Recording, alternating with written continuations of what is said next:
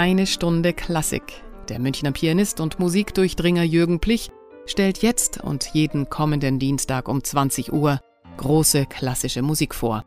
Er teilt seine Hör- und Spielerfahrung und seine persönliche Sicht auf die Meisterwerke. Er spielt selbst besondere, unbekannte Aufnahmen, erklärt, warum die Musik so und nicht anders klingt und hat eine Menge aus dem Leben der Komponisten zu erzählen. Jetzt eine Stunde Klassik.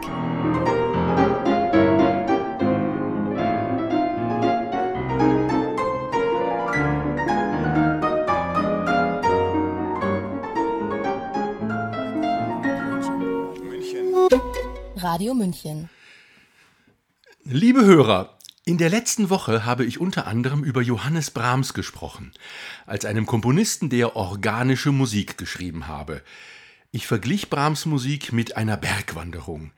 Deren Reiz besteht ja nicht darin, dass man gefahrlos und gemütlich auf einem asphaltierten Weg mit Geländer spazieren geht und dabei schön angelegte Blumenbeete anschaut, sondern sie ist ein Abenteuer, in dem es vor allem um das Erleben von Energie geht.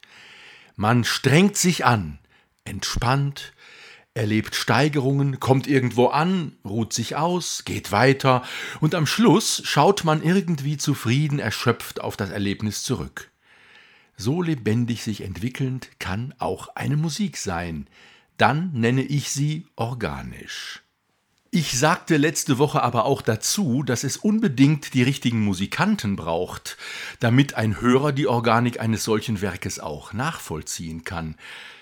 Und wie es der sogenannte Zufall, den es wahrscheinlich nicht gibt, wollte, erhielt ich vor ein paar Wochen von einem lieben Freund und Kollegen einen passenden Hinweis.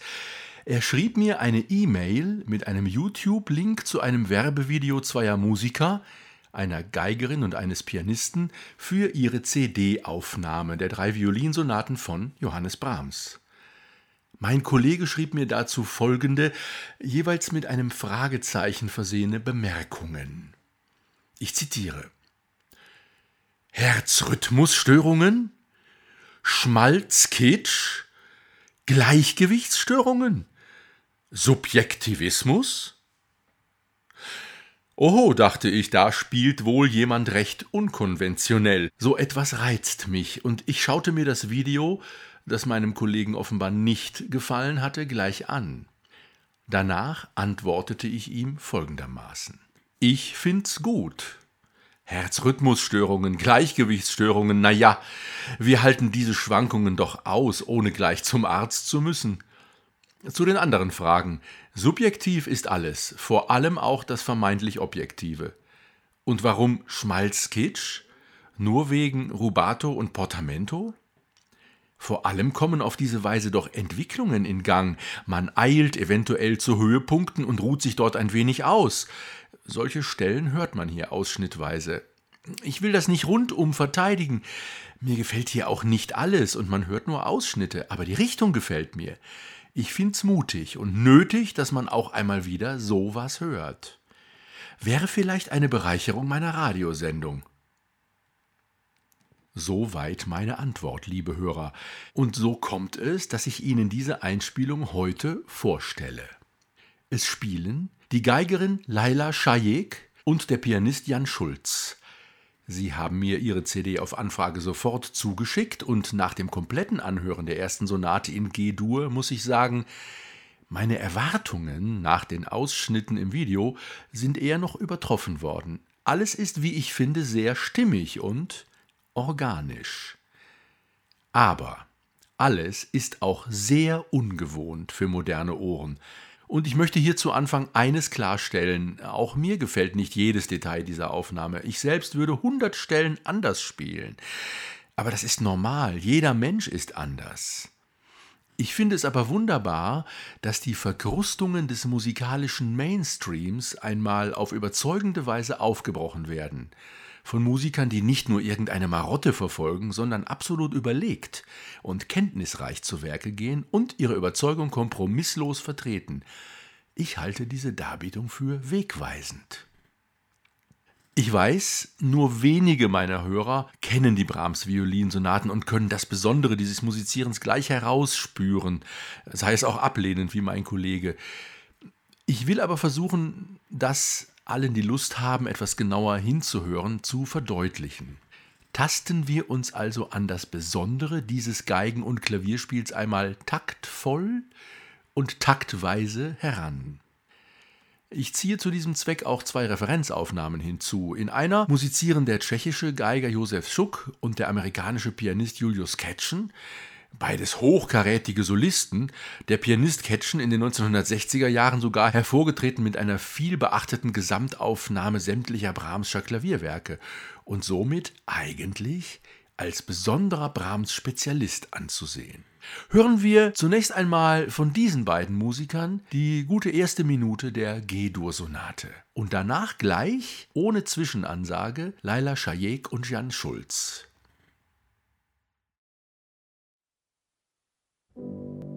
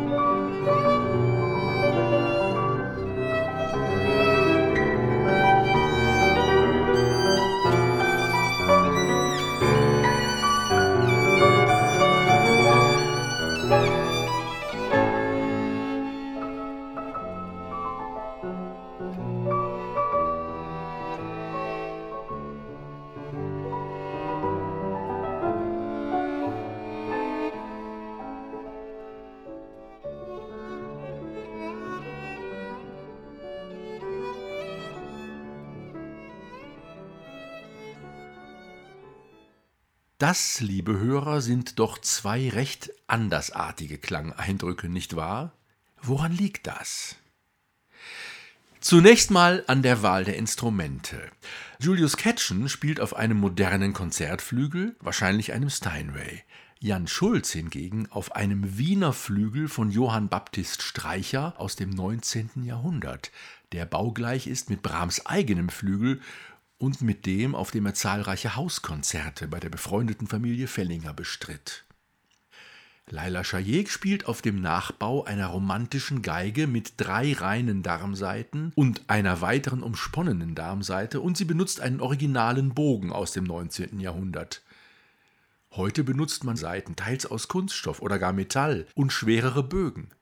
was das ganze Geigenspiel dicker und lauter erklingen lässt. Wichtiger, aber damit mindestens teilweise verbunden, ist die Wahl der Ausdrucksmittel. Hören wir dazu noch einmal in die allerersten Takte hinein. Es ist eine Art Dialog zwischen choralartigen, zusammenhangstiftenden Klavierakkorden, zu denen die Geige gleichsam kurze, durch Pausen getrennte Bemerkungen macht. Die Klavierakkorde spielt Catchen so, wie man es erwartet, indem er nämlich alle Töne des Akkordes gleichzeitig anschlägt.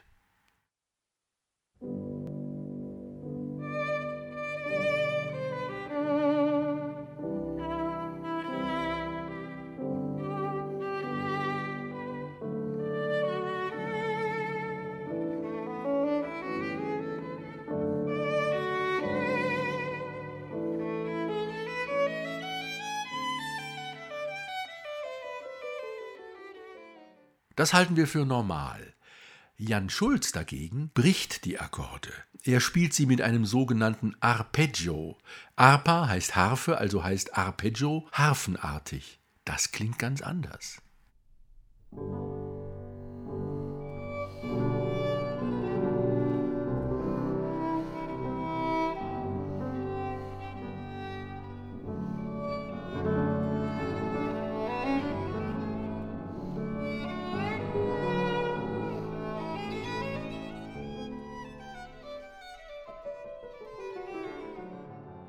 Nun können Sie natürlich fragen, liebe Hörer, und solche Dinge werde ich auch immer wieder gefragt, wer hat recht? Wie hat Brahms das hingeschrieben? Auf diese Frage ist leider nicht leicht zu antworten. Hingeschrieben hat Brahms das Arpeggio in diesem Fall nicht. Er hat aber möglicherweise damit gerechnet und zugelassen, dass man es dennoch so spielt. Denn ausgiebiges Arpeggio-Spiel war im ausgehenden 19. und auch noch beginnenden 20. Jahrhundert keine Besonderheit, sondern eher die Regel. Man wollte keinen zu genauen, quasi pedantisch abgezirkelten Beginn eines Akkordes, sondern mit dem Arpeggio den Eindruck eines irgendwie verschleierten, weichen Eintritt des Klanges erzielen. Weil ja auch Streichinstrumente, Bläser und Sänger alle nicht mit einem Peng einsetzen. Man hat solche Interpretationsentscheidungen auch spontan, mal so und mal so getroffen, je nachdem, wie das Klavier, wie der Saal klang und wie man selbst sowie die Mitspieler aufgelegt waren. Dasselbe gilt natürlich auch für andere Ausdrucksmittel. Wenn ein Spieler das Stück verstanden hatte, dann durfte er sehr frei mit den konkreten Stellen verfahren wobei mit Nachdruck die Wichtigkeit des ersten Halbsatzes zu betonen ist, wenn ein Spieler das Stück verstanden hatte. Brahms pflegte selbst einen ausgesprochen freien Umgang mit dem Notentext. Als junger Mann hielt er sich viel im Hause Schumann in Düsseldorf auf, und Clara Schumann, selbst eine große Pianistin, schrieb in ihr Tagebuch wir spielten noch vierhändig. Es spielt sich nicht leicht mit Brahms, er spielt zu willkürlich. Auf ein Viertel mehr oder weniger kommt es ihm gar nicht an. Das heißt, er spielte zuweilen regelrecht unrhythmisch. Dies war wohlgemerkt der Eindruck der Mitspielerin. Nach außen aber wirkte diese Art Spiel großartig. Brahms spielt die Schubertschen Sachen aber auch wundervoll, schreibt Clara an anderer Stelle, um dann aber wieder hinzuzufügen, Besonders die Sätze, die er im Tempo nicht übertreiben kann, sonst tut er das wohl gern. Kehren wir zu unserem Interpretationsvergleich zurück und hören denselben Sonatenbeginn noch einmal. Wobei ich Ihre Aufmerksamkeit, verehrte Hörer, diesmal auf die Violine lenken möchte. Als Vergleichsaufnahme wähle ich diesmal einen Live-Mitschnitt mit Anne-Sophie Mutter und Lambert Orkis weil hier ein das moderne Violinspiel prägendes Ausdrucksmittel besonders exzessiv angewandt wird, das Vibrato.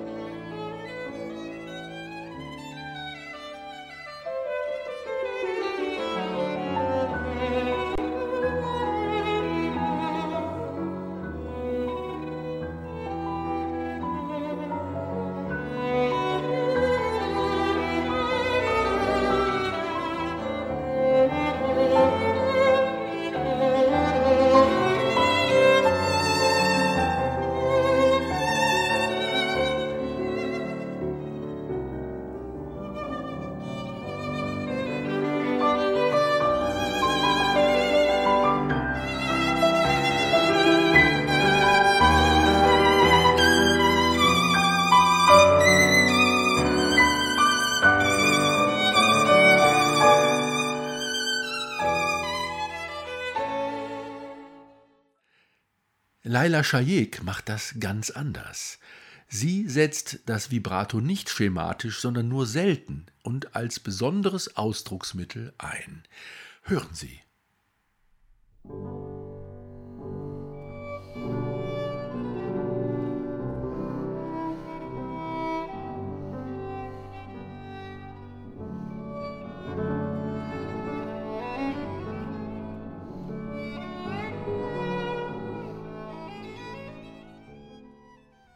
Damit tut Frau Schajek aber genau das, was man beispielsweise auch auf den wenigen alten, verrauschten Aufnahmen des Brahms-Freundes Josef Joachim hören kann, in der dieser Geiger 1903, damals 70 Jahre alt, ungarische Tänze seines Freundes spielt. Wir hören den zweiten.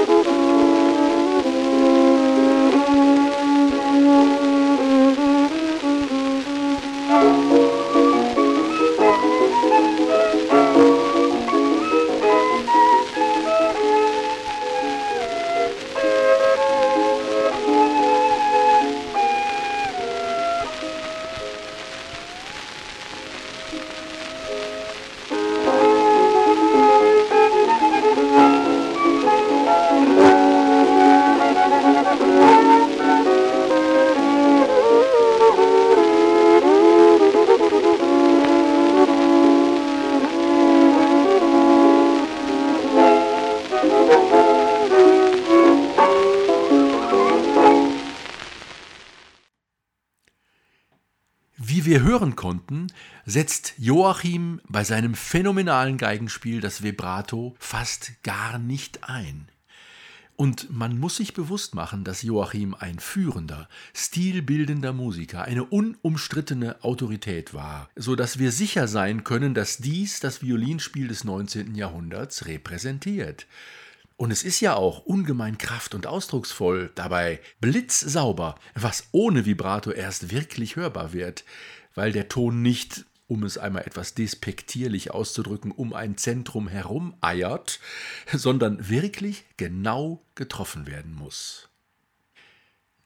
Ähnliches zeigt auch eine Aufnahme einer Primadonna der damaligen Zeit, Die 1843, also zehn Jahre nach Brahms geborene Adelina Patti, nahm 1905 Voi che sapete aus Mozarts Hochzeit des Figaro auf. Das typische Dauervibrato moderner Sänger sucht man bei der Patti vergeblich. Das ist besonders erstaunlich, weil die Sängerin zum Zeitpunkt der Aufnahme schon gut 60 Jahre alt war. Alternde Stimmen pflegen aber gemeinhin ein größeres statt kleineres Tremolo zu entwickeln. Statt des Dauervibrato wendet Frau Patti großzügig, aber immer genau überlegt andere Ausdrucksmittel an, wie Portamenti, also das Glissando-artige Verschleifen zweier aufeinanderfolgender Töne, sowie die Agogik, also das freie Umgehen mit dem Rhythmus, ohne ihm Gewalt anzutun.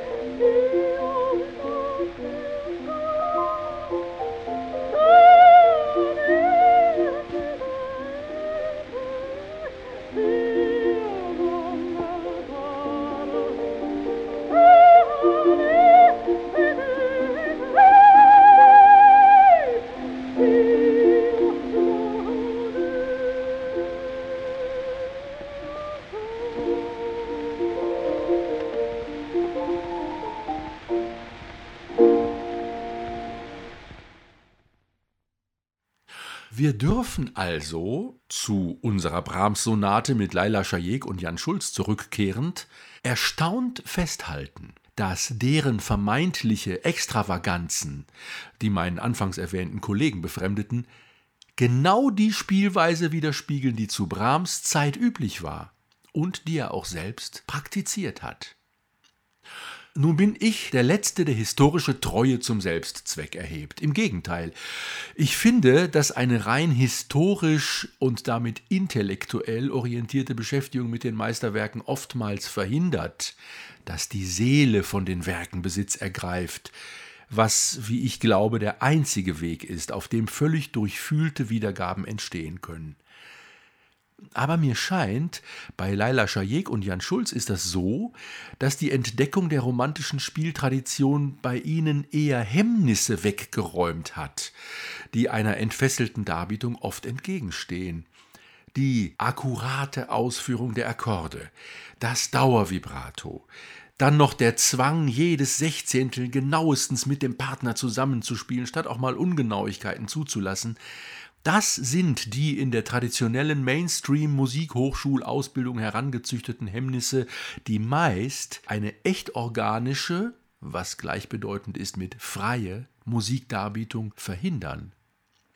Legt man diese Hemmnisse ab, dann kann plötzlich etwas ungewöhnlich Lebendiges entstehen. Das, finde ich, ist Frau Schajek und ihrem Klavierpartner ganz schön gut gelungen. Und da kommt es dann auch nicht mehr drauf an, ob ich jetzt jedes Arpeggio oder jedes Portamento genauso machen würde. Ich will Ihnen nochmal an einer weiteren Stelle zeigen, was ich da zum Beispiel meine. Im zweiten Satz, nachdem das Klavier das Hauptthema allein intoniert hat, setzt die Violine mit einer Art Sehnsuchtsmotiv ein. Nur zweimal zwei Töne. Und ich will diese winzige Stelle mit Ihnen mal durch eine Art musikalisches Mikroskop betrachten. Also da steigt einmal ein Ton nach oben, dann derselbe nach unten. Wenn Josef Suck und Julius Ketschen das spielen, klingt es schön. Der Geiger spielt die Töne zweimal gleich, egal ob es aufwärts oder abwärts geht, und der Pianist seine Begleitfiguren zurückhaltend und im gleichmäßigen Tempo. Sind es überhaupt Begleitfiguren? Naja, er spielt sie jedenfalls so.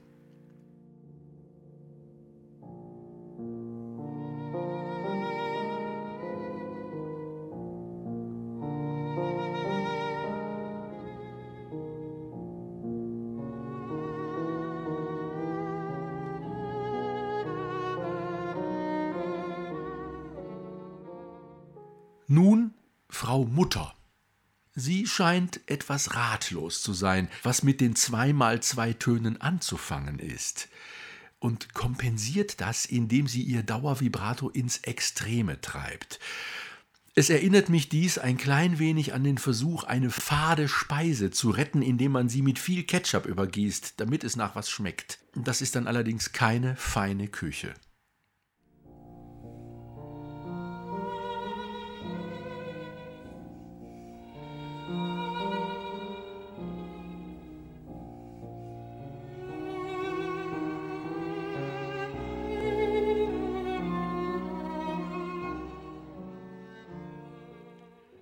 So, und jetzt dieselbe Stelle mit Frau Schajek und Jan Schulz. Diese Geigerin macht genau das Gegenteil von Frau Mutter, indem sie es wieder riskiert, zunächst auf das Ausdrucksmittel Vibrato zu verzichten. Und wir stellen fest, der Sehnsuchtscharakter der zwei Töne wird stärker statt schwächer. Beim ersten Mal, wenn die Melodie nach oben steigt, entwickelt der vibratolose Ton gerade durch die Vibratolosigkeit eine bohrende Intensität, die ihn schließlich zum Steigen zwingt. Beim zweiten Mal hingegen wirkt das nun doch sehr behutsam eingesetzte Vibrato so, als würde der Ton weich werden und schmelzen, so dass er schließlich fällt. Und zwar nicht nur um einen Ton fällt, sondern sozusagen in sich zusammenfällt.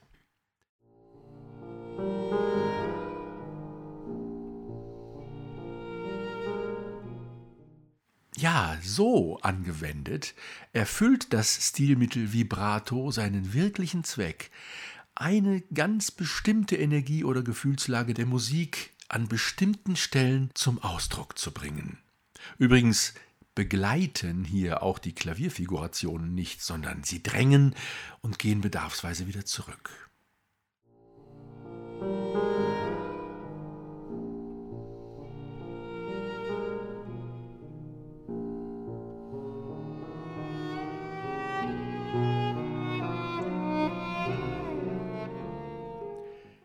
Das Ganze, was wir hier betrachtet haben, spielt sich binnen weniger Sekunden ab. Und bei Schajek und Schulz klingt diese Stelle von allen Interpreten am zögerndsten, am unsichersten, am ängstlichsten, aber eben auch überhaupt nicht schematisch. Genau diese Ängstlichkeit ist denn auch die Gefühlslage, die die Entwicklung des Satzes erst ermöglicht. Da kommt nämlich dann später eine Art gespenstischer Marsch, der in diesem Satz wie ein Fremdkörper klingen kann und das bei manchen Interpreten auch tut, der aber bei Schajek und Schulz irgendwie zwingend aus der schattenhaften, traumartigen oder vielleicht albtraumartigen Atmosphäre herauswächst. Und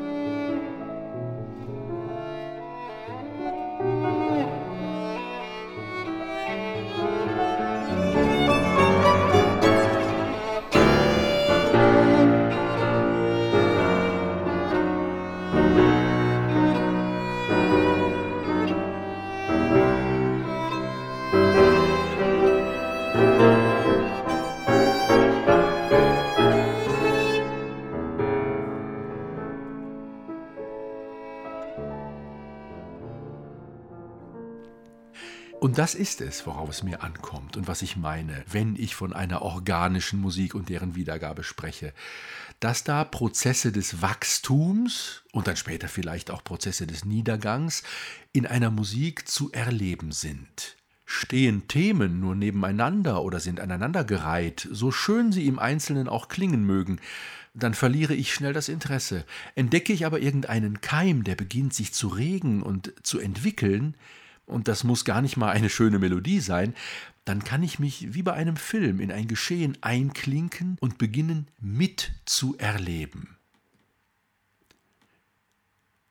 Bevor wir die Aufnahme der G-Dur-Sonate mit Laila Schajek und Jan Schulz nun ganz hören, möchte ich aber abschließend trotzdem noch betonen, dass ich diese Musiker nicht gegen Josef Schuck oder Anne-Sophie Mutter mit ihren jeweiligen Klavierpartnern in ein Rennen um die beste Interpretation schicken will. Meine Sympathien gehören zwar diesen beiden jungen Kollegen, aber ich verstehe, wenn das jemanden befremdet. So wie meinen anfangs erwähnten Freund und Kollegen. Unsere Hörgewohnheiten sind eben nicht mehr so wie im 19. Jahrhundert. Es wäre vielleicht gut, sie wieder neu zu entdecken oder zu entwickeln. Wer aber klare Strukturen hören will, der ist bei Schuck und Ketschen gut aufgehoben. Wer üppigen, schwer süßlichen Geigenklang liebt, bei Anne-Sophie Mutter. Und alle diese sind natürlich auch kenntnisreiche Musiker mit guten Gründen für ihre jeweilige Darstellung, auch wenn ich mich des ein oder anderen kritischen Seitenhiebs nicht enthalten konnte. Aber glücklicherweise sind wir hier nicht im Bundestag und müssen eigene Meinungen um jeden Preis als allein seligmachend anpreisen. Betrachten Sie diese meine Vorstellung des Brahms-Spiels von Schajek und Schulz einfach als ein Angebot, Ihre Hörerfahrungen zu bereichern und zu erweitern. Es lohnt sich und ich finde es auch wichtig.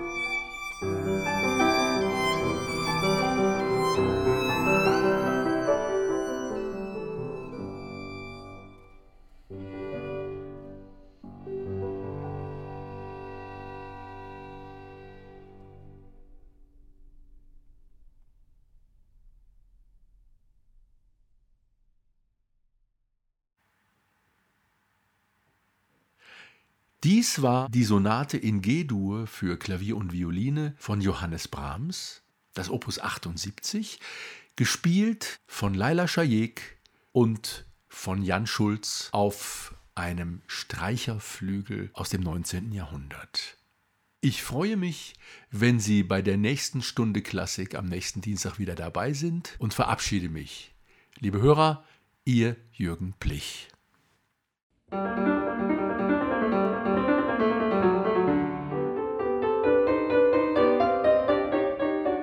Das war eine Stunde Klassik mit Jürgen Plich hier bei Radio München. Jeden Dienstag um 20 Uhr und sonntags um 10 Uhr in der Wiederholung. Nachzuhören übrigens auch auf unserer Webseite www.radiomünchen.net.